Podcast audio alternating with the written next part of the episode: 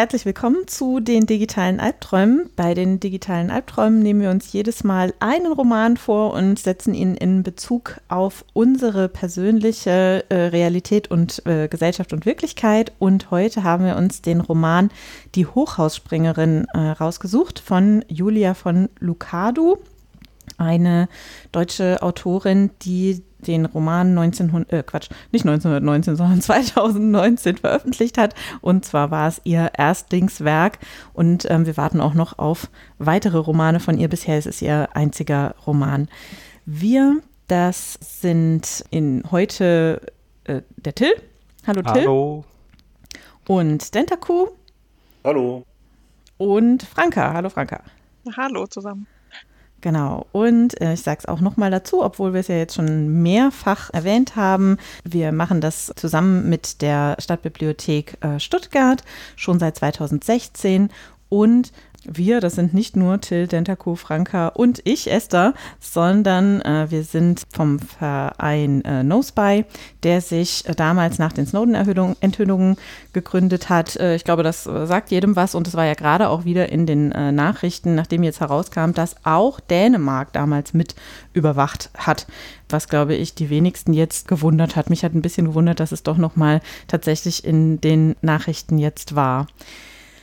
Ja, die Hochhausspringerin ist, glaube ich, kein so super bekannter Roman. Jedenfalls nicht, wenn wir ihn mit zum Beispiel Schöne neue Welt oder 1984 vergleichen. Aber er passt super in unsere Reihe herein. Und wir fangen jetzt aber trotzdem erstmal an mit einer Zusammenfassung. Franka, du hast dir das mal vorgenommen und näher angeschaut. Wir haben es alle uns näher angeschaut, nicht nur Franka, ja, aber Franka wird das genau. Ich fasse mal zusammen, genau.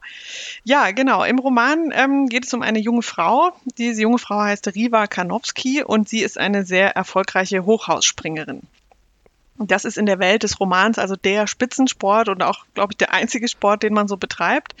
Und da ist es tatsächlich so, dass Sportler und Sportlerinnen in so ganz speziellen Flysuits ähm, von Hochhäusern springen und also wirklich sich runtersegeln lassen. Und je später man ähm, dann wieder aufsteigt durch so eine bestimmte Funktion des Anzugs, so habe ich mir das jedenfalls vorgestellt, das ist nicht näher beschrieben, äh, desto besser ist dann natürlich der Sprung und desto äh, toller der Sportler und desto angesehener auch dieser, ähm, der Sportler selbst dann. Ja, Riva jedenfalls ist da sehr erfolgreich, aber eines Tages hört sie einfach auf zu springen, zieht sich sehr zurück, äh, spricht auch so gut wie mit niemandem mehr, ähm, also weder mit ihrem Trainer noch mit ihrem Freund, mit dem sie auch zusammenlebt. Und für den Leser oder für mich hat sich das sehr nach äh, Burnout, äh, Depression und sowas angehört. Und die Geschichte wird erzählt aus der Perspektive einer anderen Frau und das ist Hitomi Yoshida. Sie ist die Angestellte von ähm, äh, Spy Solutions, ähm, einem ja, Institut, das eben im Auftrag von Rivas Trainer und anderen Investoren herausfinden soll, warum Riva nicht mehr springt und sie vor allem dazu bringen soll, dass sie wieder springt und ihre Verträge einhält, weil das natürlich äh, ja auch, äh, auch Geld sozusagen ein, äh, einbringt bringt. Um das jetzt zu erreichen, hat Hitomi Zugriff auf das komplette Leben von Riva.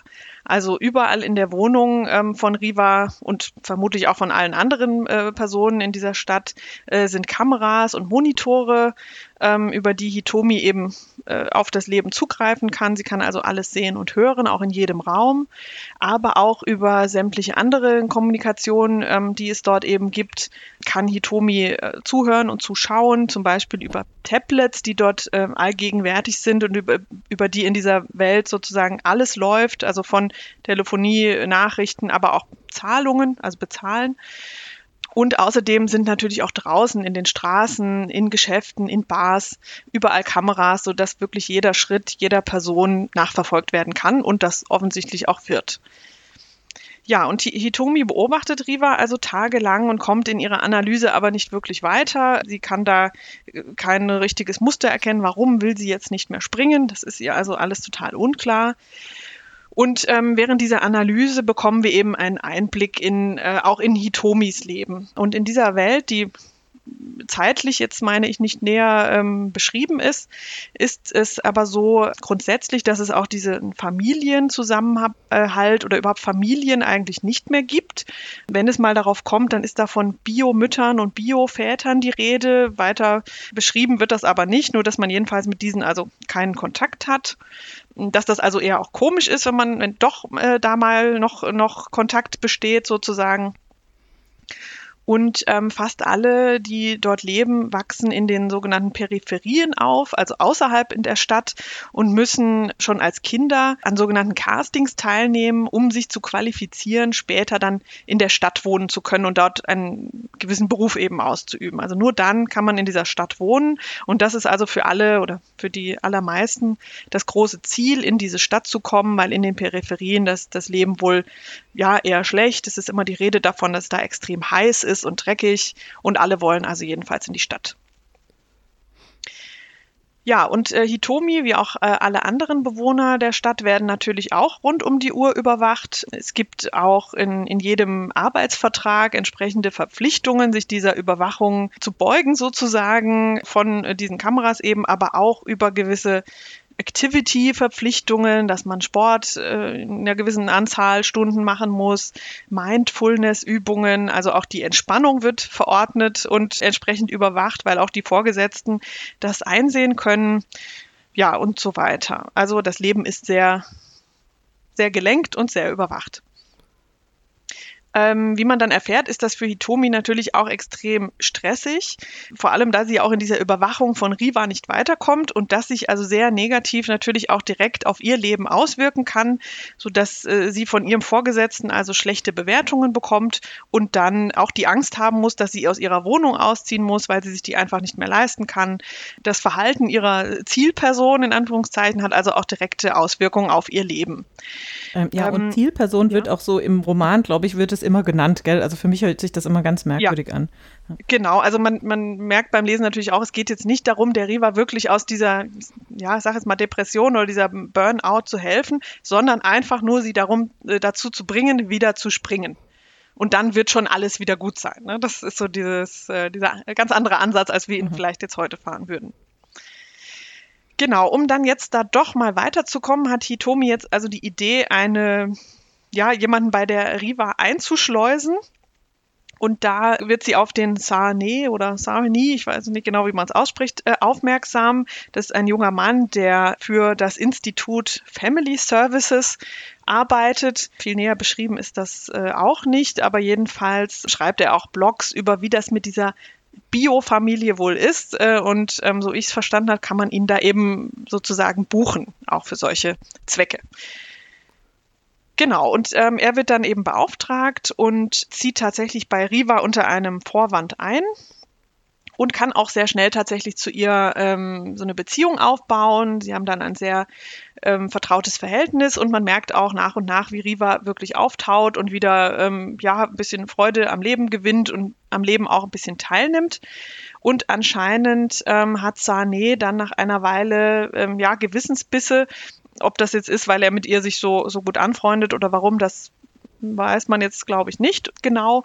Aber jedenfalls erzählt er Riva von diesem Auftrag, dass er also angestellt ist, um sie aus dieser ähm, Tief, wie es immer heißt, äh, rauszuholen, damit sie wieder springt. Und äh, dann äh, ja, zerstreiten die beiden sich natürlich so ein bisschen, also das Verhältnis ist dann etwas zerrüttet und daraufhin wird aber Hitomi jedenfalls äh, gefeuert äh, von ihrem Chef, weil der das natürlich auch alles ähm, sehen kann. Und das bedeutet in Hitomis Welt natürlich das aus, weil sie, äh, das zieht dann sofort einen Rattenschwanz nach sich. Also sie muss aus ihrer Wohnung raus, äh, relativ bald. Sie hat auch auf, auf sonst nichts mehr Zugriff. Ihr Tablet wird abgeschaltet und ähnliches. Äh, das hat also sehr extreme Nachwirkungen. Um das jetzt noch etwas abzumildern, versucht sie eben doch diesen Auftrag, wie sie es nennt, nochmal zu retten und bittet jemanden, äh, Rivas Account zu hacken, damit sie sich da also wieder wieder äh, einschalten oder aufschalten kann, Zugriff hat auf die Daten, um Riva doch noch irgendwie weiter zu beobachten, weil sie da auch so eine gewisse Obsession irgendwie entwickelt hat. Ähm, aber nach relativ kurzer Zeit ist Riva dann tatsächlich verschwunden und auf keiner Kamera, auf keinem Kamerabild mehr zu sehen und auch in öffentlichen Blogs, Nachrichten äh, und so weiter nichts mehr über sie zu lesen. Genau, und dann kommt auch schon das letzte Kapitel, das ist so ein bisschen zusammenhanglos, äh, so kam mir das jedenfalls vor. Da geht es dann darum, dass Hitomi einige Monate nur, nachdem sie also ihren Job verloren hat, in, der, in einer Anlage von Choice of Peace lebt und dort bereitet sie sich also auf den Tod vor. Da ist das so gedacht, ne, wenn man der Gesellschaft nicht weiter zur Last fallen möchte, was sie ja dann tut, weil sie äh, diesen ganzen Verpflichtungen ja nicht mehr nachkommen kann und ihren Credits sozusagen auch verloren hat, da kommen wir gleich auch nochmal drauf, ja, dann kann man der Gesellschaft nichts mehr, nichts mehr beitragen sozusagen und dann ist besser, man verlässt diese Gesellschaft und zwar durch den Tod sozusagen. Und in diesem Institut oder dieser Anlage, da wird man, da bereitet man sich da drauf vor äh, und zwar indem man selbst, aber auch diese Institutsangestellten eben dafür sorgen, dass die Erinnerung entsprechend verändert wird.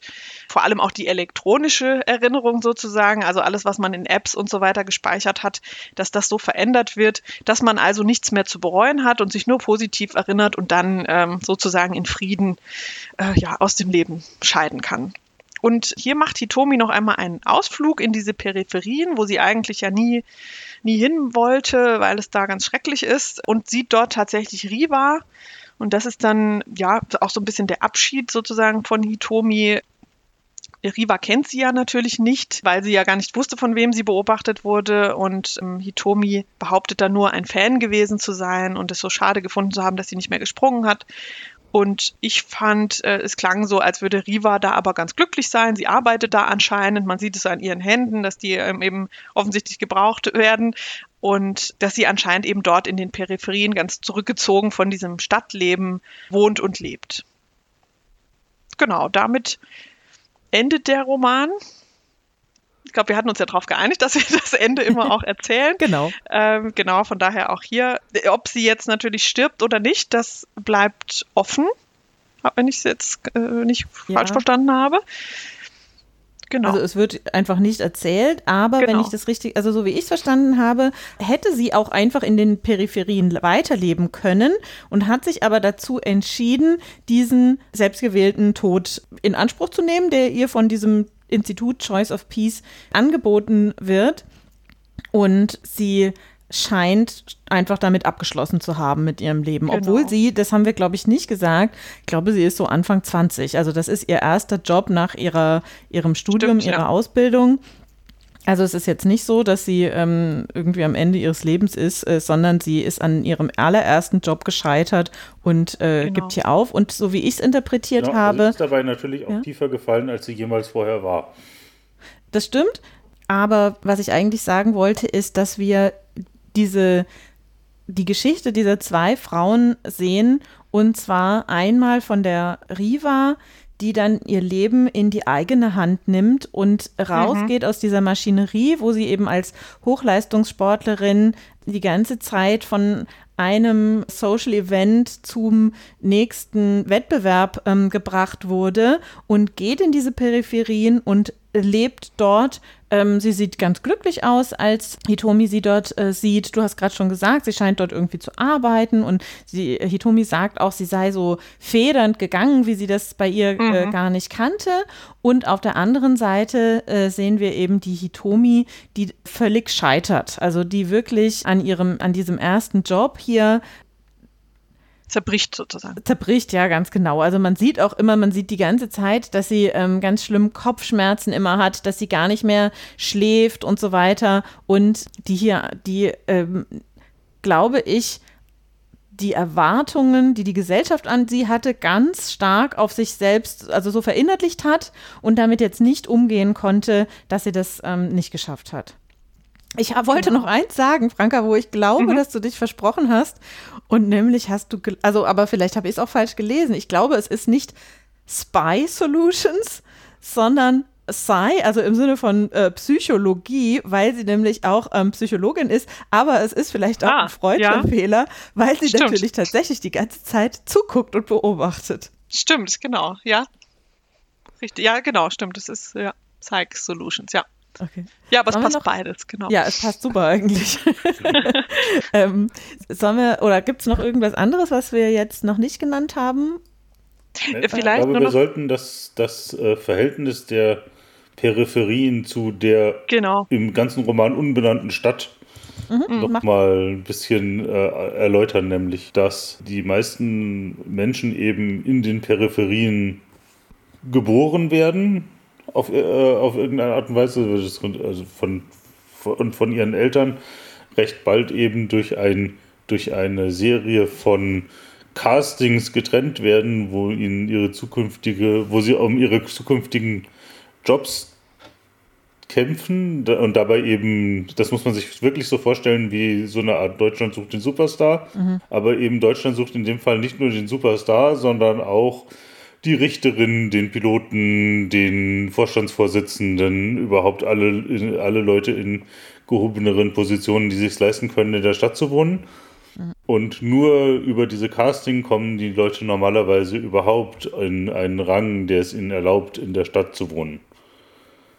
Genau, und auch in der Stadt ist es so, dass alles sehr hierarchisiert ist. Also es gibt auch Stadtviertel, die dann ähm, deutlich besser sind, die man auch irgendwie farblich versucht hat abzusetzen von den anderen. Und auch in den Stadtvierteln, in denen man leben kann, je weiter oben man wohnt, desto mehr hat man es geschafft. Also Riva zum Beispiel wohnt, glaube ich, im drittobersten Stockwerk und das ist also schon mal super. Und es ist aber auch klar, wenn sie jetzt nicht weiter diese Leistungen bringt, dass sie dann äh, äh, dieses Wohnrecht verlieren wird und dort ausziehen werden äh, muss.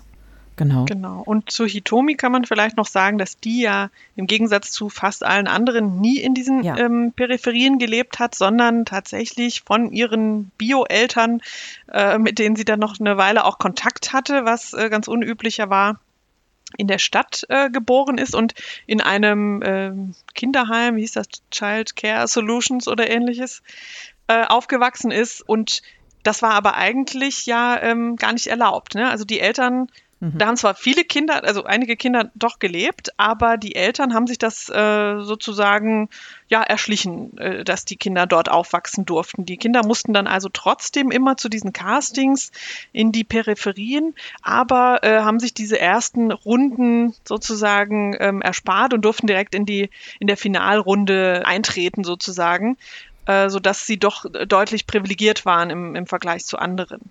Genau. Aber auch da hat ja. Vielleicht gehen wir direkt ähm, äh, dann mhm. äh, zu, auf, noch mal ein bisschen näher auf dieses äh, Thema ein. Eigentlich, das hast du gerade schon gesagt, ist es so, dass alle in, oder äh, ihr beiden, Dentaco Franka, ähm, dass alle in den Peripherien äh, geboren werden und aufwachsen und dass sie sich eben ihre Stellung in der Gesellschaft selbst erarbeiten müssen. Also es ist so gedacht, theoretisch, dass man, dass es eben nicht davon abhängt, wie viel Geld die Eltern haben, ob die eine gute Schule finanzieren können, ob die einen schon mit drei Jahren irgendwie zur musikalischen Früherziehung schicken können und so weiter, sondern es sollen eigentlich alle die gleichen äh, Chancen haben und dann über diese, ähm, über diese Castings dann in die Stadt ziehen äh, können. Und das ist auch praktisch so die Karotte, die da allen vor die Nase gehalten wird und was das Ganze so am Laufen hält dass man davon ausgeht, alle brauchen so eine Mut Motivation. Und wir sehen aber gleichzeitig, es klappt eigentlich nicht. Die reichen Leute umgehen das Ganze trotzdem. Also gerade habt ihr schon gesagt, äh, Hitomi zum Beispiel äh, wächst in einem Stadtheim auf. Sie kennt die Peripherien gar nicht. Das ist vielleicht auch einer der Gründe, warum sie es dann überhaupt nicht schafft, mhm. damit umzugehen. Also es ist auch immer beschrieben, dass sie zu diesen Castings zwar in die Peripherien muss, aber dass sie sich da ständig übergibt, weil das alles so dreckig ist und sie das irgendwie nicht, ähm, nicht äh, kann. Und ich finde, das ist was, was wir in unserer Gesellschaft äh, natürlich in diesem Sinne nicht sehen können. Aber eigentlich ist es auch so gedacht, dass eben alle durch die Schulpflicht, dass dadurch, dass man ja auch in äh, Deutschland nicht die Möglichkeit hat, für seine Kinder so eine Art Homeschooling zu machen, das, was wir zurzeit mit Corona haben, ist ja tatsächlich nicht Homeschooling, wo die Eltern irgendwie die Kinder zu Hause. Nee, das war so ganz am Anfang. ja, genau. Äh, sondern dass eben alle das Recht haben und auch die Pflicht, in eine Schule zu gehen, dass alle dort einen, immerhin jedenfalls nach äh, standardisierten äh, Bildungsplänen unterrichtet werden, dass es äh, eben nicht vom Elternhaus oder von der äh, Region, wo man lebt, ähm, abhängen sollte wie weit man denn, also wie gut die Bildung ist, die man genießt und äh, äh, so, dass man eben einen guten Start ins Berufsleben dann hat oder in die Erwachsenenwelt. Aber leider sehen wir ja das auch äh, gerade in Deutschland, dass es eben so ist, dass Leute, also dass es sehr davon abhängt, was die, äh, zum einen, was die Eltern arbeiten, welche, ähm, welchen ähm, welches Bildungslevel die Eltern vorher äh, hatten, ähm, wie weit ein Kind dort kommt. Natürlich ist es für jemanden, der äh, selbst äh, studiert hat, einfacher, ähm, seine Kinder äh, zu Hause auch zu fördern, als jemand, der äh, vielleicht, weiß ich nicht, jetzt zum Beispiel als Kind selbst Englisch jetzt nicht gelernt hat, der wird, also als Beispiel jetzt, ja, der, der, der oder die kann halt seine Kinder dann eben nicht zu Hause schnell mal denen das, ähm, das erklären, wie dieses oder jenes geht. Der kann denen ja, bestimmt selbst, auch wenn nicht. Wenn du Englisch gelernt hast und es einfach seit 30 Jahren nicht mehr benutzt.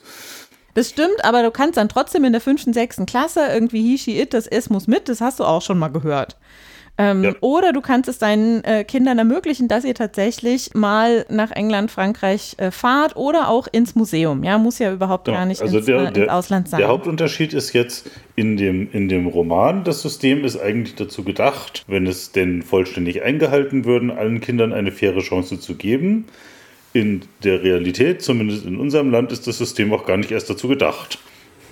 In unserem Land ist es schon so gedacht, aber es ist eben sehr schwierig, das umzusetzen. Also ehrlich gesagt, ich habe ja jetzt keine also, Kinder, aber ich versucht, lass mich bitte noch mal weiterreden. Genau, aber ich glaube, ähm, alle Leute, die Kinder haben, würden sich ziemlich beschweren, wenn man sagen würde, hey, das Kind ist jetzt schon drei, höchste Zeit, dass das bei dir rauskommt, denn Geige lernt so nicht. Wir tun das jetzt hier in diese Stadtheime, die wir hier aufgebaut haben. Du kannst vielleicht mal besuchen kommen. Ja, also das äh, denke ich nicht. Ja, also ich habe nicht gemeint, dass das, dass das System möglicherweise in die Realität übernommen werden kann. Ich nur, genau, aber was äh, wäre denn, was hättest du denn gerne? Nein, nein, das Problem ist, die, die, das also an dem System, das wir jetzt haben, ist schon viel herumreformiert worden. Mhm. ist aber ursprünglich ja praktisch als dreiteiliges System entworfen worden, um die drei getrennten Klassen, Arbeiter, äh, Angestellte, Akademiker, getrennt voneinander auch deren Kinder auf, auf praktisch die gleiche Karriere vorzubereiten. Ja, wobei man ja da schon, äh, also so ist es ja jetzt hat heute eine gewisse Durchlässigkeit so. erlangt in den letzten Jahrzehnten, aber genau, wir haben immer noch die schlechteste in Europa. Hm. Äh, ja, also da äh, ist auch die Frage immer, äh, wie wird denn tatsächlich getestet? Aber was wir tatsächlich ähm, bei uns sehr schlecht ist, ah, vielleicht habe ich aber auch gerade jetzt an dir vorbeigeredet, äh, beziehungsweise du meintest jetzt die ähm, Durchlässigkeit in eine andere, äh, in eine andere Schicht, oder? Ja, zum Beispiel. Äh, okay, und ähm, okay, das hatte ich gerade falsch verstanden. Also, dass praktisch äh, Nicht-Akademiker, Kinder selber es, scha es, schaffen, ein Abitur zu machen und dann auf die, ähm, auf, auf die Uni zu gehen, das gibt es natürlich. Aber das ist in, äh, da ist der Anteil in Deutschland am niedrigsten von allen europäischen Ländern. Ja, also das ist, äh, das, da müsste man deutlich irgendwie was dran ändern. Und ähm, ich glaube, es sind verschiedene Sachen. Es ist nicht nur die Tatsache, dass man vielleicht die Noten nicht hat, ähm, sondern eben auch, dass man eben äh, von zu Hause zum Beispiel jetzt nicht die Vorbilder hat, um so eine, äh, einen Bildungsweg ähm, einzuschlagen. Ähm, und auch, dass von dass eben die, die Eltern dann vielleicht auch ein anderes Verständnis haben. Also äh, wir haben in der Familie auch, äh, also in der weiteren Familie auch jemanden, der dann meinte, ja, also mein Sohn, der will Jura studieren, der ist jetzt irgendwie schon seit anderthalb Jahren dabei und immer noch nicht fertig. Wie lange dauert denn sowas? weil er selbst halt einen ganz anderen Hintergrund hat und sich das nicht vorstellen konnte. dauert länger ja, genau. als anderthalb Jahre. Ja, das stimmt. Aber, er, aber seit anderthalb Jahren liest er doch nur. Das wird doch jetzt genau, mal vorbei sein. Er schafft ja nichts. Ja. genau. Wie lange muss ich das denn finanzieren, war auch irgendwie ja. so äh, die Frage. Genau. Und es gibt auch von, also es gibt auch dann eine Stiftung, die Stiftung Arbeiterkind, die eben äh, versuchen möchte, gerade auch mit Ansprechpartnern äh, solche es sind ja dann keine Kinder mehr, ja, sondern äh, Studentinnen und Studenten, äh, die zu unterstützen, ähm, weil sie eben Hürden haben, die, die ich zum Beispiel mir wahrscheinlich gar nicht vorstellen kann. Aber ich persönlich muss schon sagen, dass ich auch dieses dreigliederige Schulsystem ungerne abschaffen möchte. Also äh, wir haben ja jetzt in Baden-Württemberg auch seit einigen Jahren die Heißt es jetzt hier Gemeinschaftsschule oder heißt es, ja, ah, ich komme da immer durcheinander, weil das Gemeinschaftsschulen. ja. Bitte? Genau, weil das es ja. Es gibt hier ähm, jedenfalls Gemeinschaftsschulen. Okay, weil das ja je nach, nach Bundesland auch anders äh, heißt. Ich glaube nicht, dass das für gute Schüler die beste Wahl ist. Also was man, wo man ja schon von ausgeht, ist, dass es äh, geschickter ist und dass äh, viele davon profitieren können, wenn man sie länger gemeinsam äh, unterrichtet. Aber ich finde es äh, schon auch schwierig, sie alle die ganze Zeit äh, gemeinsam zu unterrichten. Also das ja. wäre jetzt meine Vorstellung nicht. Allerdings glaube ich, dass wir hier alle auf, auf einem Gymnasium waren. Also uns fehlt wahrscheinlich mhm. hier jemand, der vielleicht mal äh, auch noch andere Einblicke hat. Till. Ja, also die Frage ist ja immer, was möchte man eigentlich erreichen? Und wir in der Gesellschaft haben also irgendwie ein Schulsystem gebaut, mit dem wir etwas erreichen wollen. Jetzt so auf, auf der Meta, Meta, Meta-Ebene, sage ich jetzt mal. Ähm, wie stellen wir uns äh, die Arbeitswelt und die, und, die, und die Bildung und das, was dafür nötig ist, in der Zukunft vor? Und äh, wie können wir das erreichen? Und dann haben wir Schulsysteme und haben wir festgestellt, irgendwie ist es ganz klug, Kindern äh, Kindern eine Schule zu ermöglichen oder Schulen zu bauen. Und dann hat man irgendwann gedacht, oh ja, vielleicht ist es auch klug, wenn das alle einfach als Pflicht machen müssen, weil äh, das dann besser ist gesamtgesellschaftlich. Und so hat sich Schule entwickelt. Ich finde das jetzt sehr interessant zu sein. Also es ist da in diesem Buch ja nicht genau beschrieben, warum das so ist, wie es ist, wie es dazu gekommen ist und welches Ziel sie verfolgen. Es ist ja nur beschrieben, naja, das ist jetzt der Weg, wie sie jetzt gerade Karriere gestalten. Und was sie damit eigentlich bezwecken wollen, habe ich zumindest aus dem Buch nicht hervorgenommen. Mhm. Und das wäre jetzt sozusagen eine Deutung, was hatten sie eigentlich vor mit dem Ganzen. Ich hätte nämlich noch eine andere Idee, äh, was sie eigentlich vorhaben. Sie haben, ja, dann sag mal. Sie haben vor, Familie zu unterbinden das gesamte Konstrukt Familie haben sie, haben sie zumindest komplett in Frage gestellt und äh, auch abgeschafft, eben wie sie, wie sie es so schreiben, mit Bio-Eltern und Biomutter und eigentlich sieht man die gar nicht und eigentlich ist auch völlig unklar, zumindest ist mir unklar, vielleicht äh, habe ich das nicht richtig verstanden, wie Kinder jetzt eigentlich geboren werden. Mhm.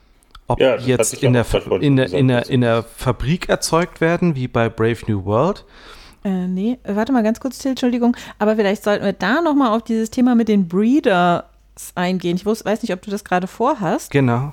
Ja. Ähm, aber das wird so ein bisschen beschrieben, dass es äh, diese sogenannten Breeder gibt, also ähm, Frauen, die dazu da sind, irgendwie Kinder zu bekommen. Also das scheint mir nicht wie bei Schöne Neue Welt die Geschichte mit der Flasche zu sein.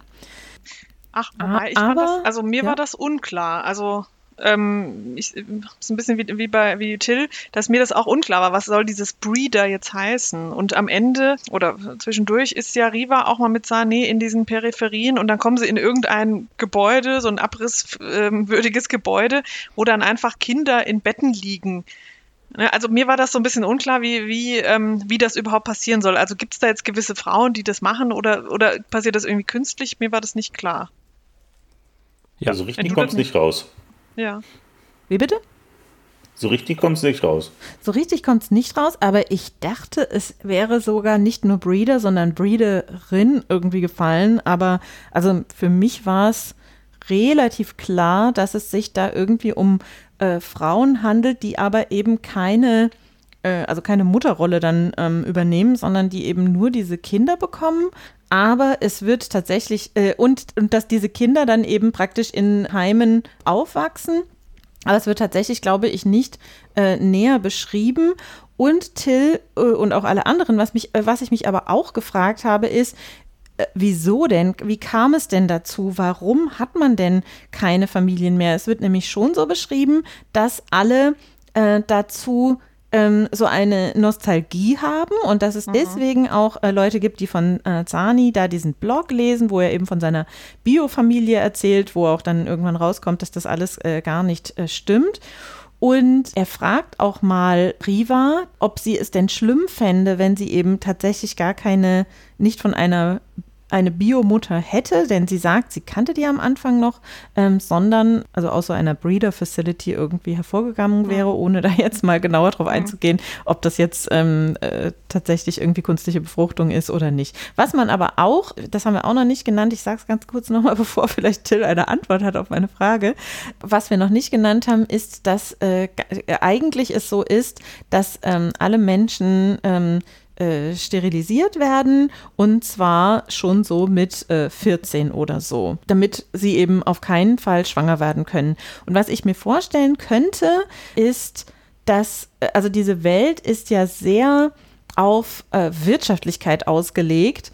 Ähm, was ich mir vorstellen könnte, wäre, dass man halt tatsächlich sagt, wir brauchen irgendwie alle hier für unsere, ähm, für die Arbeitswelt. Wir möchten nicht, dass da die Leute irgendwie so rausgerissen werden können. Also Hitomi sagt auch irgendwann mal, sie hätt, hat früher immer gedacht, sie könnte vielleicht irgendwann mal einen Hund haben, aber da hätte sie ja überhaupt gar keine Zeit für mit einem, äh, mit einem äh, Job, dass man sagt, also äh, Kinder, Familie, das ist auf alle Fälle überhaupt überhaupt gar nicht möglich. Aber Till, vielleicht hast du eine andere Interpretation. Oder auch äh, Tentakur oder Franka natürlich. Also, ja, es war mir, es ist mir nicht so ganz klar gewesen, warum man das jetzt gemacht hat. Ja, dieser wirtschaftliche Aspekt, der ist vollkommen klar. Also es geht alles nur nach wie viel Credits, wie viel, mhm. wie viel Leistung bringt man. Ich war mir aber nicht ganz sicher, ob diese Leistung jetzt wirklich faktische Leistung ist oder Entertainment. Ähm, Damit? Also, ja, ja. Also ist, geht es, sind jetzt die Leute, die jetzt wirklich viel produzieren, viel zum Gemeinwohl beitragen, also die Leute, die pflegen, die Leute, die, die äh, Ärzte, sind die hoch angesehen oder sind es die Superstars und sind es nicht die Hochhausspringer, die halt absurd gar nichts dazu beitragen, irgendwie die Menschheit voranzutreiben oder am Leben zu halten, sondern eigentlich ist das, finde ich, eine absurde Art von Grenzerfahrung. Naja, jetzt springt jemand vom Hochhaus und manchmal klatscht er halt unten auf dem Boden auf und dann ist das ein tragischer Unfall. Aber wenn man das schafft, es nicht auf dem Boden aufzuklatschen, dann ist man der Superheld. Oh. Und alle richten sich danach und das ist alles total toll. Und das ist auch erstrebenswert, das zu tun. Äh, es ist aber nicht erstrebenswert, eine heile Familie zu haben. Es ist nicht erstrebenswert, Kinder zu gebären, wenn man schon in der Stadt ist, sondern es ist nur erstrebenswert, irgendwie in den Bahnen, die das System für einen vorgesehen hat, erfolgreich zu sein.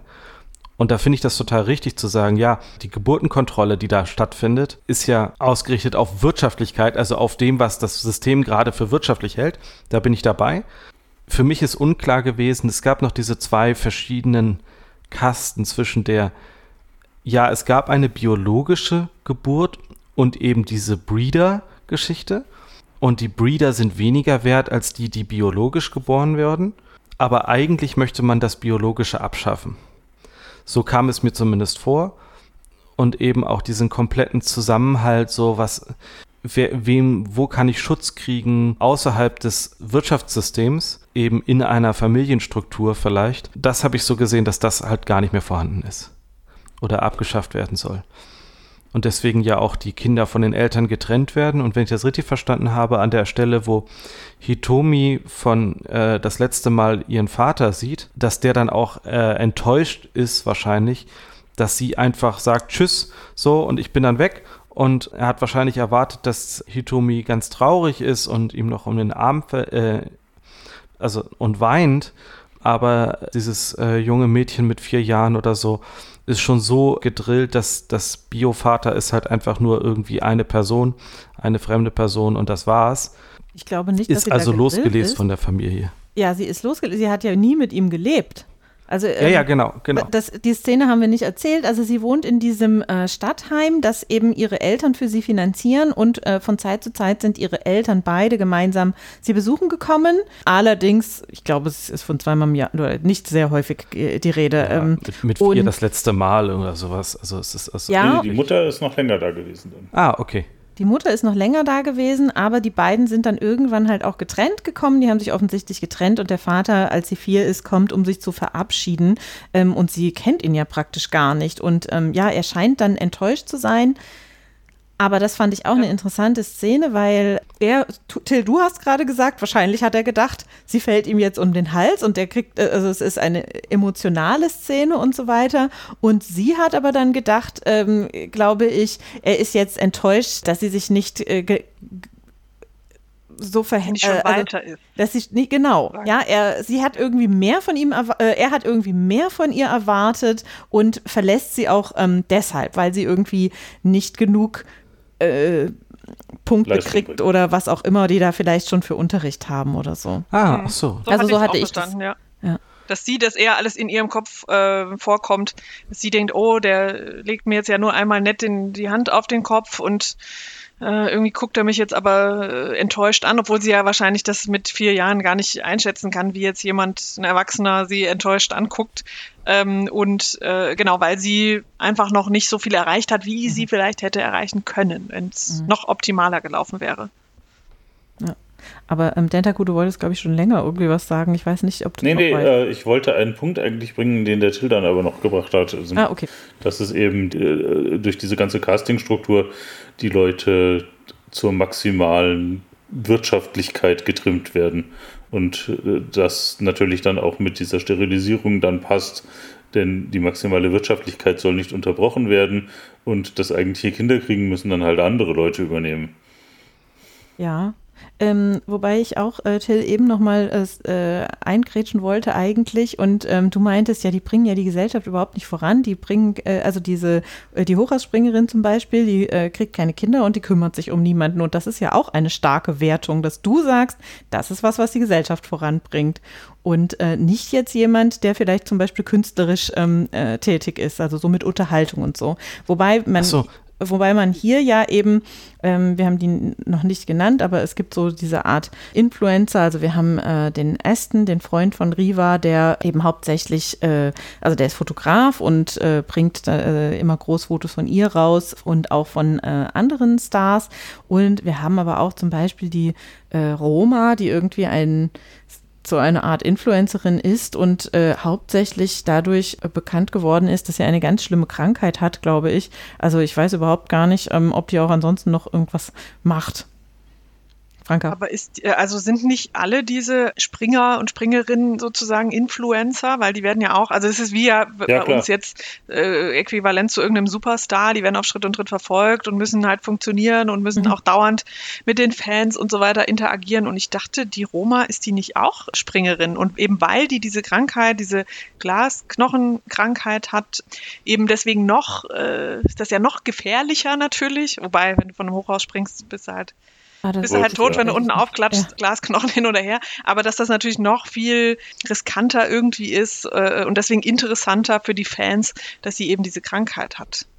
Ich dachte, sie ist auch Springerin. Ja, so habe ich, so hab ich ah, das okay. auch verstanden, ja. Das habe ich irgendwie mhm. übersehen. Ich dachte, ich weiß deswegen nicht. Deswegen auch so gedacht, bekannt sozusagen. Ich hatte immer gedacht, die wäre vielleicht Sängerin oder sowas, aber es war mir tatsächlich gar nicht äh, klar, was die äh, mhm was sie beruflich macht. Aber das stimmt, mhm. genau, alle von denen müssen ihre Blog Blogs führen und so weiter und halt eben mit dem äh, Publikum und ihren Fans irgendwie interagieren. Genau, auch da, das ist dann auch arbeitsvertraglich geregelt, ne, wie, wie, wie zu antworten ist in äh, Interviews oder in Interaktion mit den Fans. Nicht so einsilbig, sondern freundlich. Also schon sehr genau oder und äh, detailliert ähm, aufgeführt. Genau. Mhm. Ja, okay, vielleicht war das ein bisschen drastisch, meine Aussage. Äh, das kann gut sein. Äh, wenn ich es übertrage auf die, auf die heutige mhm. Welt, muss ich sagen, ist es sehr nah an dem heutigen. Mhm. Wenn ich mir Superstars angucke und die absoluten Helden da draußen, Supersportler, die tragen ja sozusagen zu dem faktischen, ich kriege Essen auf den Teller, ich habe ein Dach über dem Kopf, nicht viel bei wenn man das danach bemisst, wenn man also meine Messlatte nach äh, Wirtschaftlichkeit äh, nimmt, von wegen, äh, es wird faktisch ein, ein Wert geschaffen, dann ist das heute genauso wie dort auch in dem Roman. Es ist halt einfach äh, eine andere Wirtschaftlichkeit, sag ich mal. Es, damit wird mhm. viel Geld verdient mit einem Fußball, was wir heute, also ich, ich habe diesen Vergleich Hochhausspringer und Fußball so, so ganz glasklar gesehen. Es ist überall da draußen sind Fußballplätze, ganz viele junge Menschen spielen Fußball. Das ist der Sport überhaupt, die größte Anerkennung und in kürzester Zeit werden junge Menschen mit, mit 18, 19 werden die Profifußballer und in, fliegen durch die Welt und spielen in Stadien mit, mit Tausenden von Menschen, die ihnen zujubeln. Und äh, wenn ich, ich dann den Vergleich mache, dann ist da jetzt auch nicht wirklich die Wirtschaftlichkeit wie bei einer, wie bei einer Krankenschwester, bei einem, wie, äh, ja, bei Lebensmittelerzeugung. Lebensmittel, ja, genau. Ähm, ich habe da gerade noch an was anderes gedacht, um vielleicht jetzt auch mal ein bisschen davon wegzukommen, ja. äh, wer jetzt tatsächlich ähm, wertvoll für die Gesellschaft ist oder nicht. Ich weiß aber den Namen nicht, aber vielleicht könnt ihr mir äh, helfen. Es war gerade äh, in den Nachrichten eine Sportlerin, die irgendwie gesagt hatte, sie möchte, glaube ich, nicht bei Presseveranstaltungen auftreten und ähm, wo das große Probleme gegeben hat und sie dann gesagt hat, dass sie, glaube, unter Depressionen leidet. Mhm. Und wo das eben genau, was wir im Roman auch sehen, ist, dass Spitzensportler eben funktionieren, also sind ja nicht nur die Spitzensportler und Sportlerinnen, sondern auch ähm, äh, es wird generell eben in der Gesellschaft erwartet, dass man funktioniert. Aber bei solchen Leuten, die eben so in der Öffentlichkeit stehen, vielleicht nochmal ähm, noch viel mehr, dass es eben nicht erlaubt ist, dass die da ihre eigenen Grenzen setzen. Ähm, ganz schnell heißt es dann auch, ja, die sind ja irgendwie sind blöd, unfreundlich, arrogant, dass sowas eben nicht, äh, nicht geht. Also äh, genau, ja, Franka. Ja, ich wollte nur sagen, das ist äh, Naomi Osaka, war das, äh, eine Tennisspielerin. Super, ganz genau. Die ist jetzt ja, von den French Open zurückgetreten oder wie man das nennt, also tritt nicht an, ja. Ja, das war auch irgendwie eine bizarre Aktion, weil in den Medien schnell der Tenor war, naja, also die muss schon ein bisschen freundlicher zu den Medien sein. Schließlich wäre sie überhaupt nicht da, wo sie jetzt ist, wenn sie, wenn, wenn die Medien nicht wären. Wo ich mir dann überlege, äh, Moment mal, die ist da, weil sie gut Tennis spielt? Ja, genau. Also das ist ja, das bist du so. ja, genau.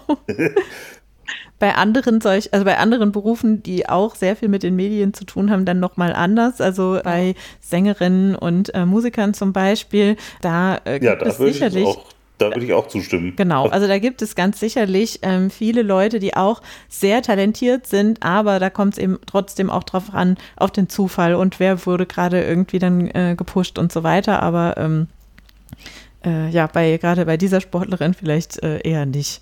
Genau, aber man ist dann ganz schnell abgestempelt irgendwie als, ähm, als arrogant und kommt dann eben nicht, äh, nicht so weiter. Und ähm, ich persönlich muss aber auch zugeben, also ich interessiere mich jetzt eher wenig für solchen Sport, der jetzt äh, im Fernsehen übertragen wird. Und ich war auch noch nie in meinem ganzen Leben bei einem äh, Fußballspiel oder Tennisspiel oder sonst was. Aber ich gucke schon gerne die Olympischen Spiele, wo es dann viel natürlich auch um diese Geschichten geht, die so drumherum ähm, erzählt werden. So der Underdog, der sich dann irgendwie ganz nach vorne kämpft und ähm, äh, hier, äh, gut, ihr seid ja alle ähm, alt genug, um noch Cool Runnings zu kennen, wo irgendwie die, oh, also ja, oder amerikanische Bobmannschaft irgendwie äh, dann im, noch nie Schnee äh, gesehen, ja. Ja, ganz genau. Und dann da vorankommt. Also das sind natürlich schon auch so die Geschichten, die dann irgendwie ähm, bewegen. Und dann sind es die Geschichten, die, äh, die eben die große Rolle finden, spielen spielen. Und ehrlich gesagt, ich habe überhaupt gar keine Ahnung, wie viel man auf 100 Meter zur Zeit gerade äh, zeitlich äh, brauchen sollte. Also wenn mir da jemand irgendeine Zeit sagt, das beeindruckt mich höchstwahrscheinlich gar nicht, wenn ich nicht eine Geschichte dazu habe. Hm. Gängige Hauskatze ist eh schneller. das glaube ich sofort. ist so. genau. Siehst du, da haben wir einen Vergleich, das passt wieder viel besser. Okay. Ja, also ich, ich, sehe, ich sehe eben diese Parallelen ja. äh, sehr stark zur jetzigen Welt auch, zu sagen, es gibt so Superstars, super Sportler, super äh, VIPs, sag ich jetzt mal, und die stehen absolut in der Öffentlichkeit und müssen immer top da sein. Und wenn das, wenn das nicht mehr passiert, wenn du da irgendwie nicht perfekt funktionierst, dann bist du aus dieser ganzen Bubble raus.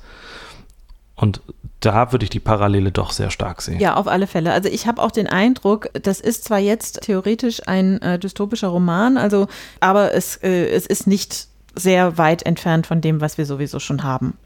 Mhm. Ähm, sollen wir aber und, trotzdem vielleicht ähm, mal weiter gucken? Ach nee, kurz, Frankreich wollte ich nicht unterbrechen. Ganz kurz nur noch äh, zum Abschluss vielleicht. Wir haben jetzt viel über Sportler und Stars und so gesprochen. Bei uns in der jetzigen Welt gibt es natürlich, wir haben glaube ich vorletztes Mal auch schon drüber geredet, ja auch so diese Influencer-Schiene, die ja auch, also jetzt weiß nicht, ob übertrieben oder nicht übertrieben gesagt, ähm, wenig Eigenleistung, sage ich mal, erbringen, sondern häufig über äh, irgendwelche Themen sprechen.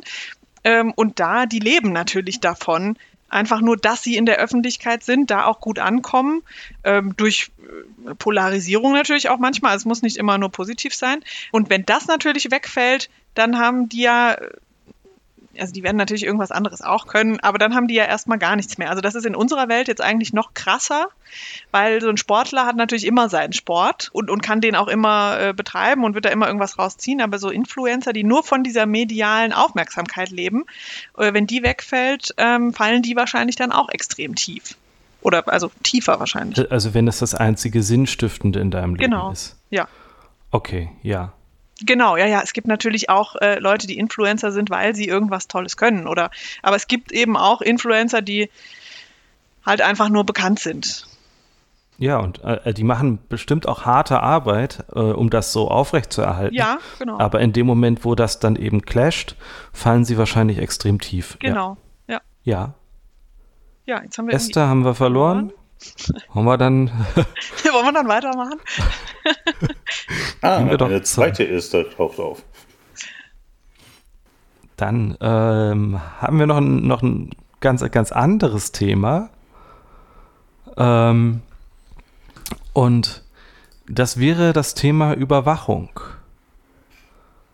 Ja, das ist in dem Roman natürlich wieder sehr ausufernd sozusagen wie beschrieben, ähm, jeder wird, äh, kann eigentlich äh, den ganzen Tag und die ganze Nacht äh, sowohl privat als auch in der Öffentlichkeit überwacht werden. Ähm, und wird es ähm, wohl auch, also alles wird aufgezeichnet. Es gibt da so eine ganz einschneidende Szene, fand ich, oder zwei. Also die eine, dass Riva zum Beispiel nicht wusste, dass sie die ganze Zeit überwacht wurde von dieser Hitomi. Äh, also dass in ihrer, äh, in ihrer Wohnung überall Kameras sind, wusste sie wohl nicht. Und äh, als sie erfährt, dass wie heißen sie jetzt? Psych Solutions, äh, auch äh, Zugriff auf ihr ihre Tagebuchaufzeichnungen hatte tatsächlich. Die waren zwar verschlüsselt, aber das war gar kein Problem, natürlich die äh, da irgendwie zu entschlüsseln. Äh, da war sie doch auch sehr überrascht. Das heißt, es findet zum Teil offene, äh, zum Teil aber auch versteckte Überwachung statt. Ja, also das, diese Privatsphäre-Geschichte, äh, was ist überhaupt privat und, und wie weit greift da wer ein, ist äh, dort, sagen wir so, ich glaube, äh, schlimmer geht's nicht. Mhm. Also es ist ja wirklich für, für Sie als Psychologin, als Wirtschaftspsychologin eigentlich. Überhaupt diese, diese Berufsbezeichnung. Klar, alles, alles zu sehen, alles zu hören, alles zu lesen. Und das ist den Menschen offensichtlich da manchen nicht so ganz klar, was da passiert. Es scheint aber viele zu geben oder einige zu geben, die das doch sehr genau wissen und auch sehr genau zu nutzen wissen. Ich habe mich manchmal gefragt, wieso die äh, Hitomi überhaupt noch dort arbeiten soll, wenn doch ihr Chef die gesamte Zeit zuguckt, was sie tut. Mhm. Und immer wieder Kommentare macht und jeden Schritt, den sie macht, also jede Zeile, die sie schreibt, direkt kommentiert und bewertet und das auf ihren, ihren Score innerhalb der Firma eingeht. Warum macht er das denn nicht selber?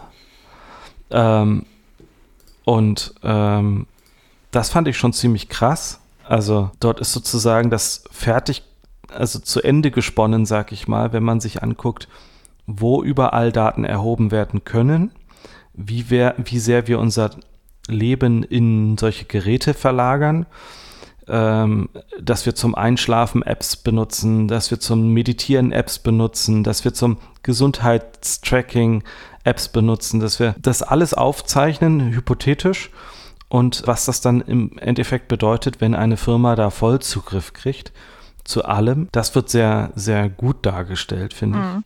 ich. Aber auch eben äh, aus der, ich habe mich so ein bisschen äh, erinnert an diesen Film äh, Das Leben der anderen, wo der Überwachende äh, sehr, sehr nah ja, also äh, Film über die DDR und ein mhm, äh, Spitzel ja. der Stasi, der es kam mir ziemlich genau so vor. Er bespitzelt sein, seine Opfer, seine Zielperson, sag ich mal, verfasst Berichte darüber und trifft dann diese Zielperson später, mhm. glaube ich, auch noch. Tut er das? Ich bin mir nicht ganz sicher. Auf jeden Fall ist es ein sehr guter Film, der halt zeigt, wie sehr, wie sehr nah ein solcher Spion oder ein solcher Spitzel seinem, seiner Zielperson kommen kann. Und ja, sie versucht natürlich Einfluss auch noch zu nehmen, direkt und das gesamte Umfeld zu infiltrieren, also jeglichen Kontakt äh, zu benutzen, um äh, Riva auszuspionieren und zu manipulieren. Zu behandeln, sie ist Psychologin. Sie will ihm helfen. Äh, ihr ja, natürlich. Helfen. Ja, genau. Das ist eigentlich es geht immer nur um das Beste. Riva soll, äh, es soll ihr gut gehen.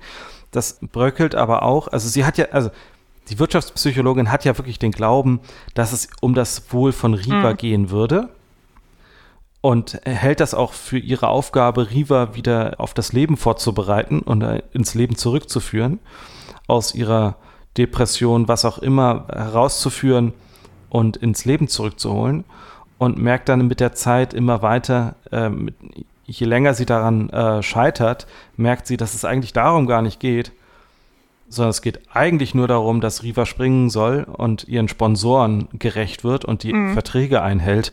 Und es geht eigentlich nicht darum, dass es Riva gut geht, sondern dass sie Leistung zeigt. Dass sie halt funktioniert, ja. Ja. Genau, und die Aufgab Auftraggeber sind ja in dem Fall eben auch nicht Riva. Oh nein. Esther ist abgebrochen. Schon wieder weg. Ja, warten wir mal kurz, dass sie zurückkommt. Inzwischen wollte ich noch mal auf einen anderen Aspekt eingehen, wo wir gerade bei der Überwachung sind.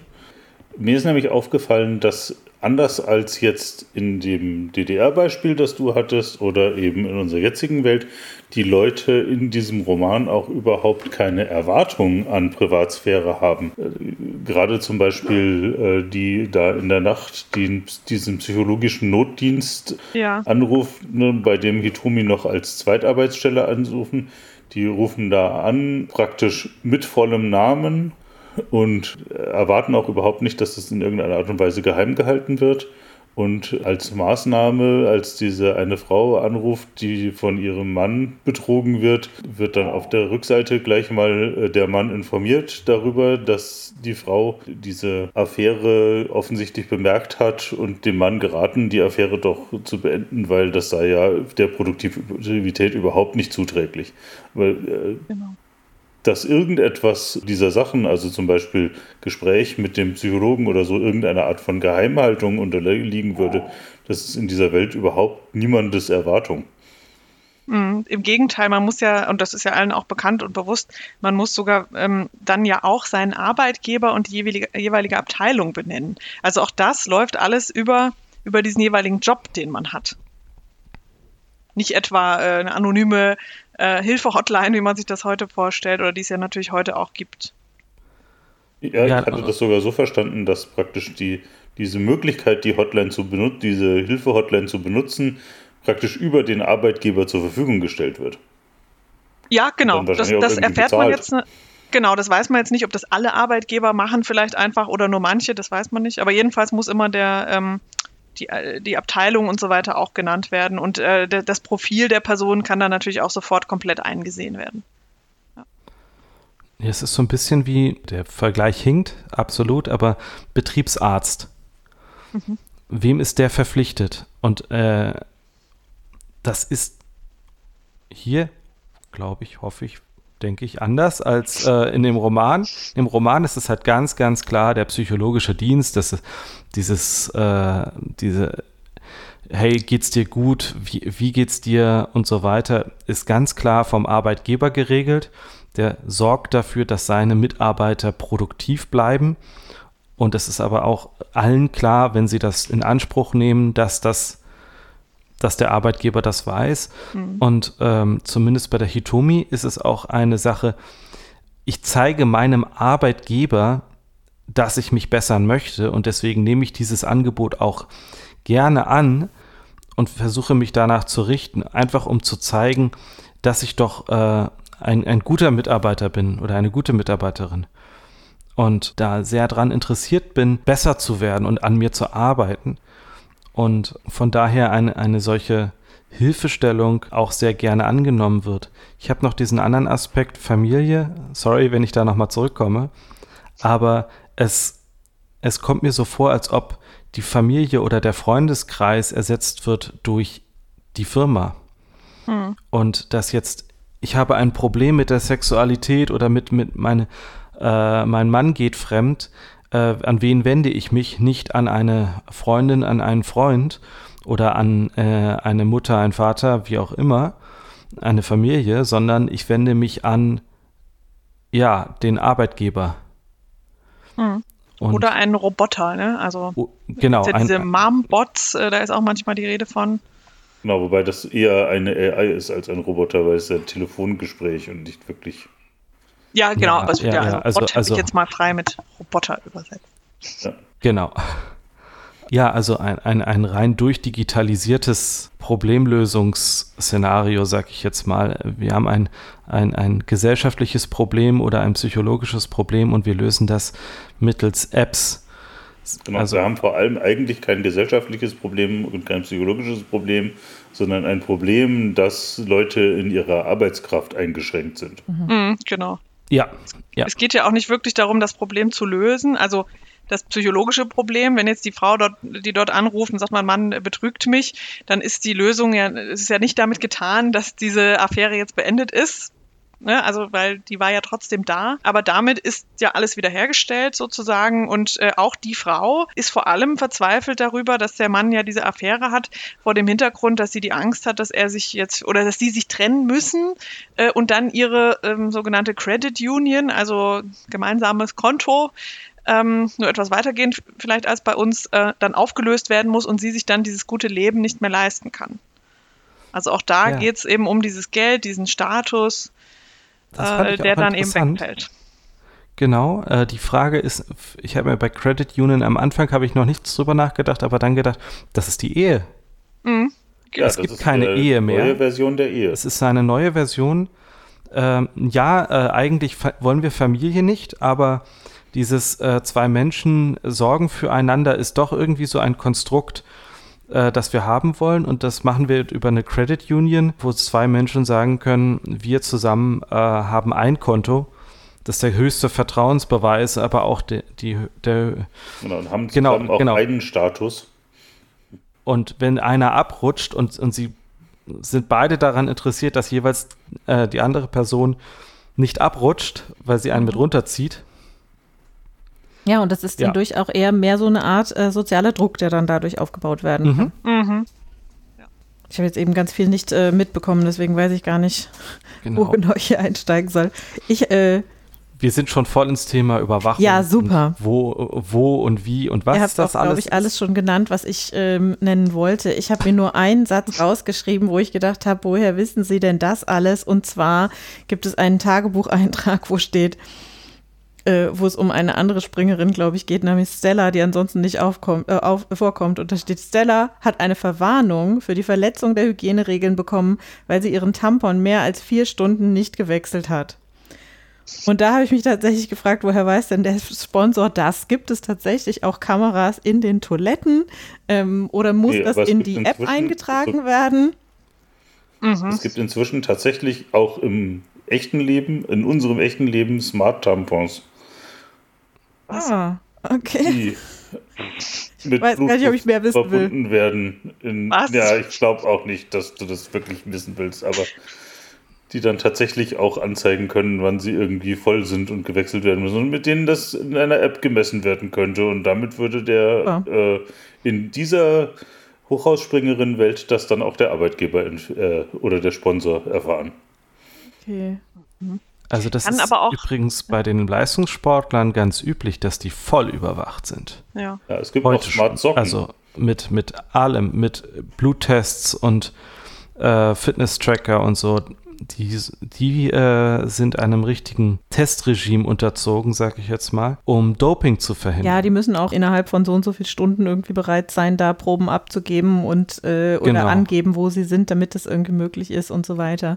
Aber, und ja. ähm, vielleicht äh, habt ihr das eben aber auch schon genannt, das weiß ich nicht genau, auch bei uns, also ich möchte ganz gerne dieses Bild von dem Smart Tampon wieder aus meinem äh, Kopf kriegen, bitte, und gehe mal, aber bleibe aber mal im Bereich Hygiene. Kannst du das dann später noch mal suchen für die Show? Ja, bitte.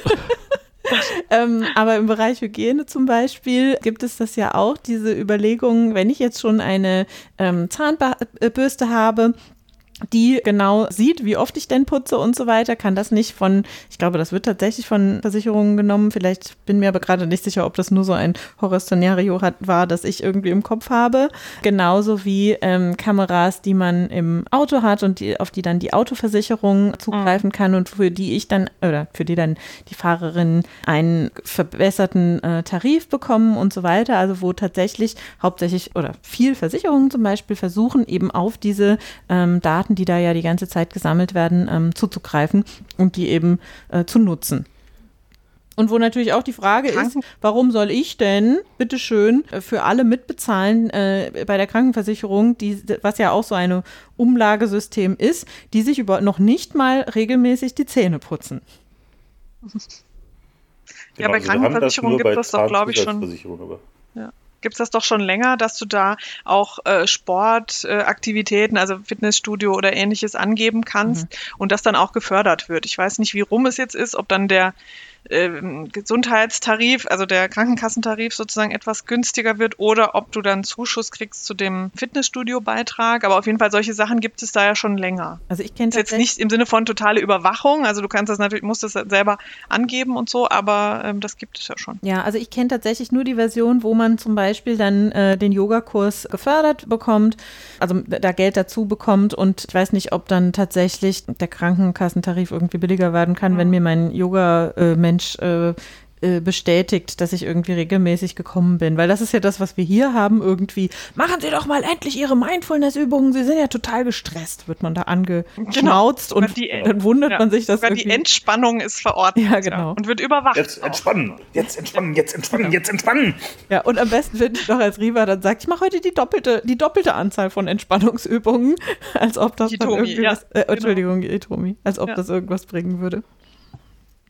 Genau, auch da ist halt am Ende nur entscheidend, wie viele Stunden man damit verbracht hat und äh, gut, klar, auch wie, wie erfolgreich es war. Also auch die Herzfrequenz wird ja ähm, am laufenden Band äh, überwacht, auch der Schlaf. Und das weiß man ja jetzt eigentlich schon, dass es nicht förderlich ist, genau wie, wie der Taco, wie du gerade sagst, jetzt entspannen los. Oder wenn man mal zu spät ins Bett geht und denkt, oh, okay, noch fünf Stunden jetzt sind es nur noch vier, drei Viertel. Mhm. Wenn ich jetzt sofort einschlafe, dann könnte ich noch genug Schlaf abkriegen. Also das ist ja eher super, natürlich ja. stressig. Ja. ja, oder in sieben Tagen kann ich dann vielleicht acht mal sieben Stunden schlafen. Ja, genau.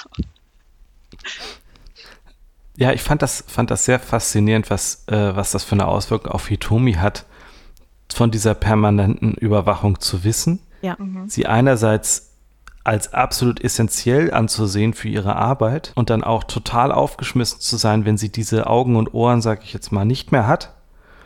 Gleichzeitig aber diesen kompletten Druck zu spüren und äh, überhaupt nicht zu reflektieren darüber. Mhm. Ich würde sagen, es gibt in diesem ja auch zwei Welten. Ne? Das ist einmal diese Stadt und dann die Peripherie. Und in der Peripherie ist diese Überwachung nicht so vorhanden. Ja, genau. Ja, genau.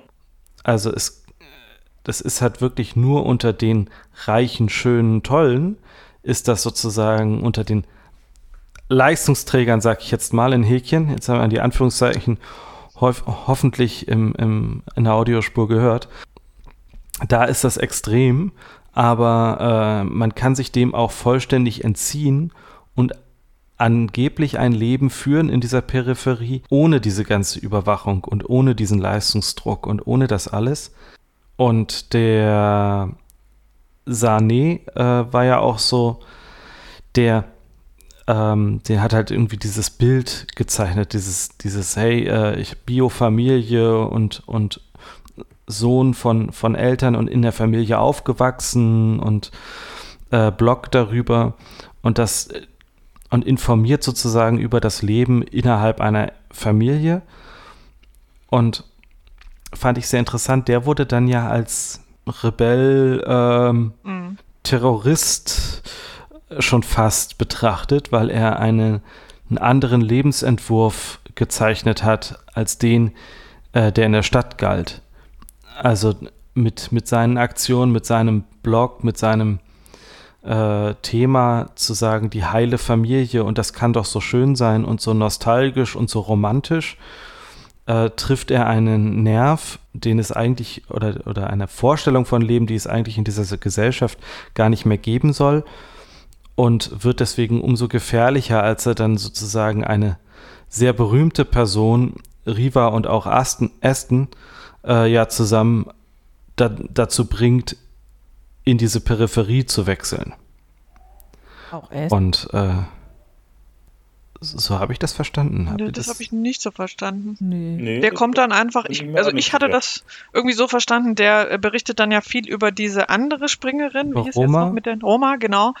Und äh, da gab es dann ja viele Gerüchte, ob die beiden jetzt äh, das neue Traumpaar sind sozusagen. Und damit reißt das dann so ein bisschen ab mit mhm. Aston, hatte ich. Ich hatte, ich hatte das so vernommen, dass er, dass sie, dass sie über ihre letzten Aktivitäten weder, also alle drei nicht mehr gefunden hat über diese äh, Gesichtserkennung. Ähm, und dass sie alle drei verschwunden sind zur gleichen Zeit. Also das weiß ich jetzt Aber das ist ja auch, äh, aber das ist jetzt auch irrelevant genau. dafür. Richtig. Ähm, aber ähm, äh, wo ich, äh, ich wollte da ganz kurz nochmal drauf zurück, was du gerade gesagt hast, Till. Er hat diesen Blog erstmal, äh, wo er über diese Biofamilie die ganze Zeit schreibt. Und immer wenn ähm, äh, zunächst äh, Hitomi, also erst ist es Hitomi, die das ja ähm, immer diesen Blog ein, diese Blog-Einträge liest und die sich da irgendwie zu hingezogen äh, fühlt. Und dann ist auch immer erstmal eine Einschätzung, wie gefährlich das denn jetzt ist, ähm, wenn man das liest, ob das irgendwie unbedenklich ist oder ob man da irgendwie ein Auge drauf äh, haben muss. Ähm, da dachte ich auch, dass das vielleicht tatsächlich auch für den äh, Arbeitgeber ist. Und der sagt dann irgendwann in einem Blog-Eintrag, dass er ja eigentlich nichts Politisches macht, aber ähm, diesmal wäre es jetzt ein politischer Eintrag, nämlich was denn tatsächlich besser wäre, die Biofamilie oder wenn man da in diesen Breeder Facilities aufwächst. Und er ähm, sagt dann ja später, also später gibt er bekannt, dass alles, was er da berichtet hat, überhaupt gar nicht der Wahrheit entspricht. Dass er eben tatsächlich nicht in so einer Biofamilie aufgewachsen ist. Und ich glaube, da ist es dann, dass, also das wird alles als immer politischer aufgefasst und dann mhm. wird er eben da auf die schwarze Liste äh, gesetzt. Aber ja, also rückblickend wird das wird auf einmal alles, was was ja. was er da geschrieben hat, politisch. In dem Moment ist es das noch nicht. Genau, ja. Genau, wir sehen das ja auch in diesen Einträgen, die äh, unvermittelt ab und zu auftauchen, ähm, wo praktisch die Hitomis Mediennutzung überwacht mhm, wird. Genau. Und anfangs ihre Besucher auf diesem Blog für unbedenklich gehalten werden und später für, naja, da müssen wir mal genauer drauf mhm. gucken. Ihr müsst mich jetzt äh, mal äh, ein bisschen unterstützen. Ich, ich würde jetzt fast sagen, dass wir jetzt schon ganz viel besprochen haben, was wir uns vorgenommen hatten. Habe ich da irgendwas äh, oder haben wir noch was verpasst? Weil ich würde noch auf eins kurz ähm, hinweisen gerne, ähm, aber ihr müsst mir sagen, wenn ihr es schon gesagt habt, als ich eben kurz hier Verbindungsprobleme hatte. Was ich hier ganz auffällig finde, das ist nicht nur die dargestellte Überwachung, sondern auch die Beschreibung von dieser Überwachung. Man hat tatsächlich ganz oft das Gefühl, dass man selbst zuschaut. Also dass man praktisch eine Kamera hat ähm, und es wird dann auch beschrieben, also gerade die erste Szene ist es so, dass, dass man gesagt, also dass die Erzählstimme eben einen persönlich anspricht und sagt, gehen Sie mal ganz hoch und schauen Sie auf die Welt. Und jetzt zoomen Sie mal runter auf die Stadt und zoomen Sie jetzt mal weiter hinein. Also man, äh, das könnte man bestimmt alles äh, gerade so verfilmen. Und ähm, Julia von Lucado, die Autorin, ist auch tatsächlich ähm, promovierte Filmwissenschaftlerin und ich finde, das sieht man hier sehr gut. Also das wird ständig dargestellt und dann sieht man eben, wie Hitomi Riva beobachtet, wie Master, Hitomis Chef, sie beobachtet. Man kann davon mhm. ausgehen, dass er auch jemanden hat, der ihn ähnlich beobachtet. Also diese Kameras hat man ständig. Dann gibt es diese, ähm, die sogenannten Papa-Witz, also Papa äh, wie Paparazzi, so Drohnen, die da alles Mögliche immer aufnehmen. Und Dentaco, dir ist da auch was noch zu aufgefallen? Ich würde dir in der ganzen Analyse zustimmen, mhm. außer bei der ersten Szene, weil ich glaube, die erste Szene ist die Visualisierung eines Hochhaussprungs, ja. die ganz in der letzten ja, Szene ja, in diesem Ding vorkommt. Das stimmt, und da wollte ich. Praktisch eine, eine Entspannungsübung. Das stimmt. Und, und deshalb nicht an den Leser gerichtet, sondern. Das stimmt, aber man etwas, äh, sieht es, man nimmt es erst so wahr. Aber das, das stimmt, stimmt, es ja. ist eigentlich ja. ein, so ein, äh, ähm, sieht man so diesen einen Kreislauf, also genau diese gleiche Szene ist auch die Endszene und man und ich glaube aber, warum das die Endszene ist, den letzten Satz, den lassen wir tatsächlich mal raus. Aber ich äh, äh, wollte eigentlich tatsächlich nur darauf äh, hinaus, dass man so dieses Auge der Kamera hier ganz ständig sieht. Und das, ähm, denke ich, ist schon auch was, was wir in unserer Gesellschaft immer mehr haben. Ähm, jetzt hat äh, jeder immer einen Fotoapparat in seinem Handy äh, dabei. Es werden ständig von allem, von jedem Moment äh, Fotos gemacht. Also ich habe tatsächlich so ein äh, Fotoalbum von mir als Baby und da sind wahrscheinlich so viele Fotos drin, wie äh, heutige Babys irgendwie an einem Tag von sich ähm, gemacht äh, bekommen. Jede Familienfeier und so Trotzdem weiter. sind es ganz viele. Bitte? Und da du ja das älteste Kind bist, sind es trotzdem viel mehr als bei allen anderen Kindern. Ja, das stimmt. ähm, genau. Und äh, ich glaube, du hast aber auch mal so einen Stapel gekriegt. Zwar nicht so schön Ja, ich habe mal einen Stapel gekriegt, ja. Als ich mich mal beschwert habe, dass es bei mir gar nicht so ein Album gibt. Genau. Ja, aber jedenfalls, ähm, das wird immer mehr. Ich, ich bewundere auch immer, wie, also wenn ich mit meinem Handy so ein Selfie mache, das sieht immer scheiße aus, kann ich echt nicht anders sagen. Ich weiß nicht, ob ich einfach so einen Filter drüber legen. mit extra einfach den Glimmerfilter, den die Roma Den Filter. Ja, ich gucke aber auch immer Telefon. komisch. Also irgendwie kriege ich es überhaupt nicht hin und ich kriege auch den Winkel das nicht kann hin. man üben. Ja, und das ist genau das, was ich sagen wollte. 15-Jährige heute, die können nämlich auf einen Schnapp irgendwie, die halten das Handy hin, die machen ein Foto und sieht immer gut aus. Und dann machen sie. Nein, genau, nein, die machen da auch halt 30 Bilder von. Ja, ja, ich habe das schon ganz oft beobachtet, wie die manchmal draußen, wenn da irgendwo ein tolles Graffiti ist oder irgendein Instagrammable mhm. Bild oder sowas eben, dann stehen da manchmal Jugendliche davor oder auch Ältere und ähm, dann werden da so eine Fotosession gemacht, richtig. Also ganz okay. viele Bilder und dann wird halt irgendwann noch zehn Filter drüber gelegt und dann kann man das auch schon als Schnappschuss hochladen irgendwo. Und da siehst du, wie ich darauf reingefallen bin. Ja. Sofort. Hashtag No Filter. ja, Hashtag No Filter, genau. Jetzt. genau. Und, ähm, Besser, du bist jetzt voll im Trend. Du bist voll im Trend. ja, und ich glaube, das beeinflusst viele schon auch. Also ich habe ja schon mehrfach erwähnt, dass ich ja ähm, Lehrerin bin und habe dann in, mit meinen Sechstklässlern mal im Ethikunterricht, ähm, da gibt es von, ist das Nivea? Nee, von Dove ähm, gibt es auf YouTube Aufnahmen, wo sie zeigen, wie eben die Models vorbereitet werden, die dann so besonders natürlich aussehen und nicht nur die ganz dünnen, sondern wir haben auch ein paar, die irgendwie ein bisschen kurviger sind und so weiter. Und ähm, wie die die eben vorbereiten. Und es gibt dort auch, ähm, das finde ich auch sehr interessant, auch Videos von jungen Männern, weil man ja meistens eben ähm, hauptsächlich ähm, junge Mädchen sieht, die da, äh, die eben äh, als Models dann irgendwo ähm, äh, agieren. Und dass man auch bei den ähm, bei den Jungs dann sieht, wie die da den Six Sixpack praktisch aufmalen auf den Bauch und so weiter. Ähm. Ach, das hat mir nie jemand gesagt, dass ich auch mal. Ach, ja, also eh geklaut. Da hätten wir auch früher ich, drauf kommen können. Genau, beim nächsten Schwimmbadbesuch. Ich habe ein anderes Video im Kopf. Es gab ein Veräpplungsvideo von äh, dem Film 300 wo sie äh, per Airbrush auf sehr ja. voluminöse Person als Sixpack ja. gesprüht haben. Gut, das muss ich mir dann auch noch angucken. Aber ich glaube schon, also meine Schülerinnen und Schüler waren jedenfalls, ähm, äh, fanden das schon sehr interessant, weil sie gesagt haben, ach, jetzt sehen Sie mal, die sehen ja gar nicht tatsächlich im, im echten Leben so toll aus.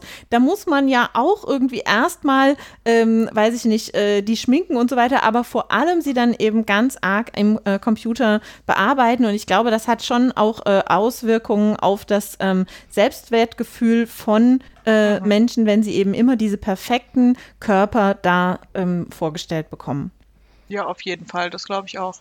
Ich habe gerade mhm. vor ein paar Tagen jetzt gelesen, dass es auch, ähm, ich meine, es war Kate Winslet, mhm.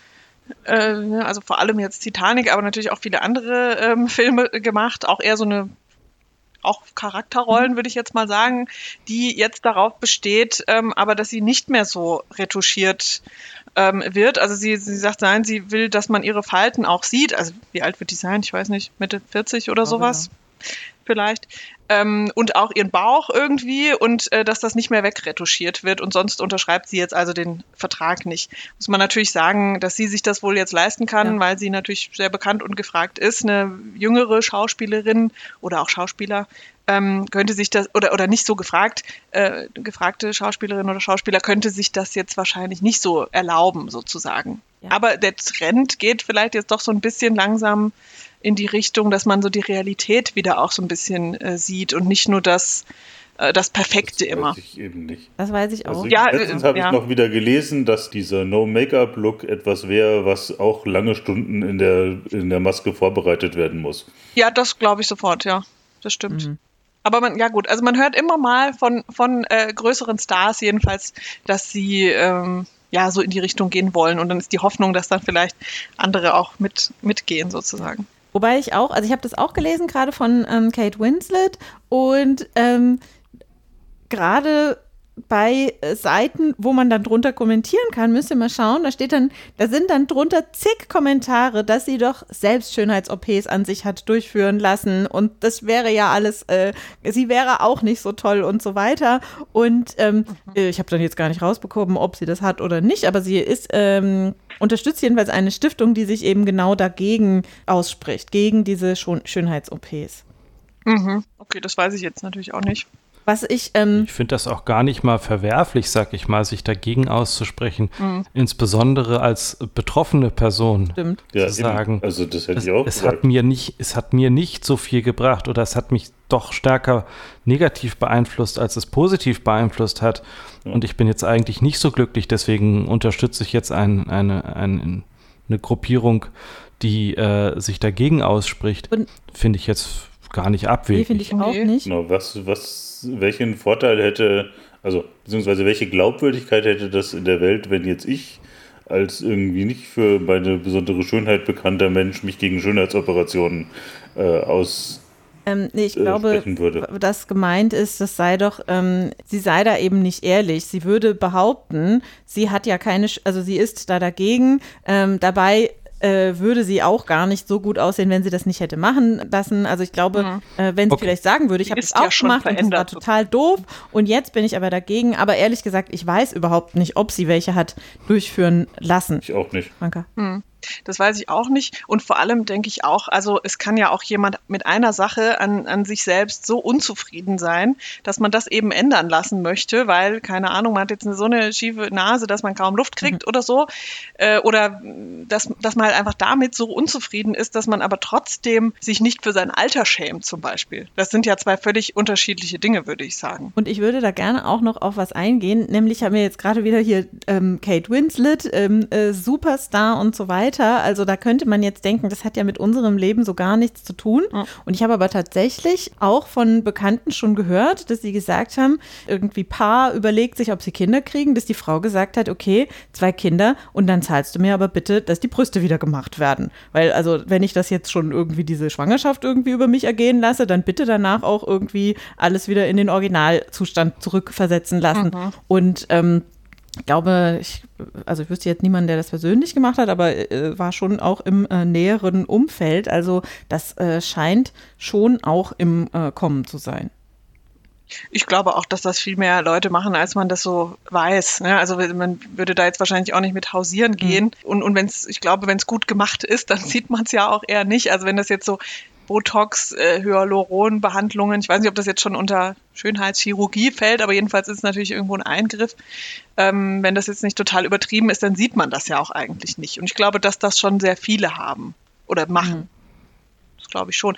Ich habe da neulich mal so einen Bericht gesehen, äh, im Fernsehen über so ein Experiment und da ähm, war die Person dann bei so einer wie so eine Selbsthilfegruppe und da waren da wirklich 18-Jährige, die gesagt haben, ja klar, äh, nehmen Sie hier Botox, ähm, weil da würden Sie schon erste Fältchen zeigen. Und also das kann ich mir wirklich nicht vorstellen, dass es bei 18-Jährigen nötig ist, mit der Botox zu spritzen. Ja, also ich äh, erinnere mich dran, als ich äh, noch etwas jünger war, so mit äh, 14 oder so, ihr kennt das vielleicht auch noch, da gab es immer diese ähm, Mädchenzeitschriften, irgendwie Girl, Bravo mhm. Girl und Mädchen und so weiter. Und da waren immer solche Tests drin, wo, wo man so angekreuzt hat.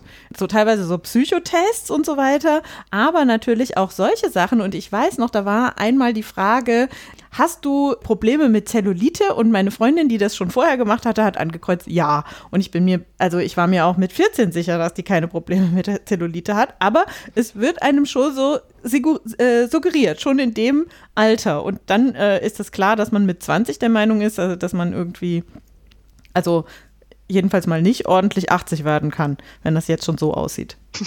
ja, genau. Das jedenfalls auch was ganz Schlimmes ist, Zellulite. Ja, ganz genau. Also da muss man was gegen tun. Wo ist denn dieses Botox? Oder Hyaluron? Oder Kaffee. Das, ich bin ja ganz froh, ja. irgendwann kam tatsächlich Kaffeesatz auf, womit man sich einreiben sollte und ist immerhin äh, erstens relativ ähm, günstig zu kriegen. Jedenfalls in meiner Küche. Ähm, und zweitens vielleicht auch nicht ganz so schädlich wie diese Botox-Spritzen. Aber ich möchte hier keine ähm, medizinischen Tipps geben. Nee, genau. Reicht es, wenn man den Kaffee ins Badewasser schüttet? Das, oder? Ja, das sollte man auch. Also bist da genau auf der richtigen Spur. In Kaffee baden am besten. Genau. Kannst noch ein bisschen Milch dazu machen und Honig. Ganz gut. So ein Chai oder so wäre vielleicht auch was. ja. Okay, jetzt bin ich ganz froh, dass es wieder ein bisschen, dass wir wieder ein bisschen nicht auf so einer ganz negativen ähm, Note hier ähm, angekommen sind. Und würde aber fast vorschlagen, dass wir in eine Pause gehen. Wie seht ihr das? Ja, ja ich glaube, ja. für die Folge sind wir durch. Ich auch. Okay.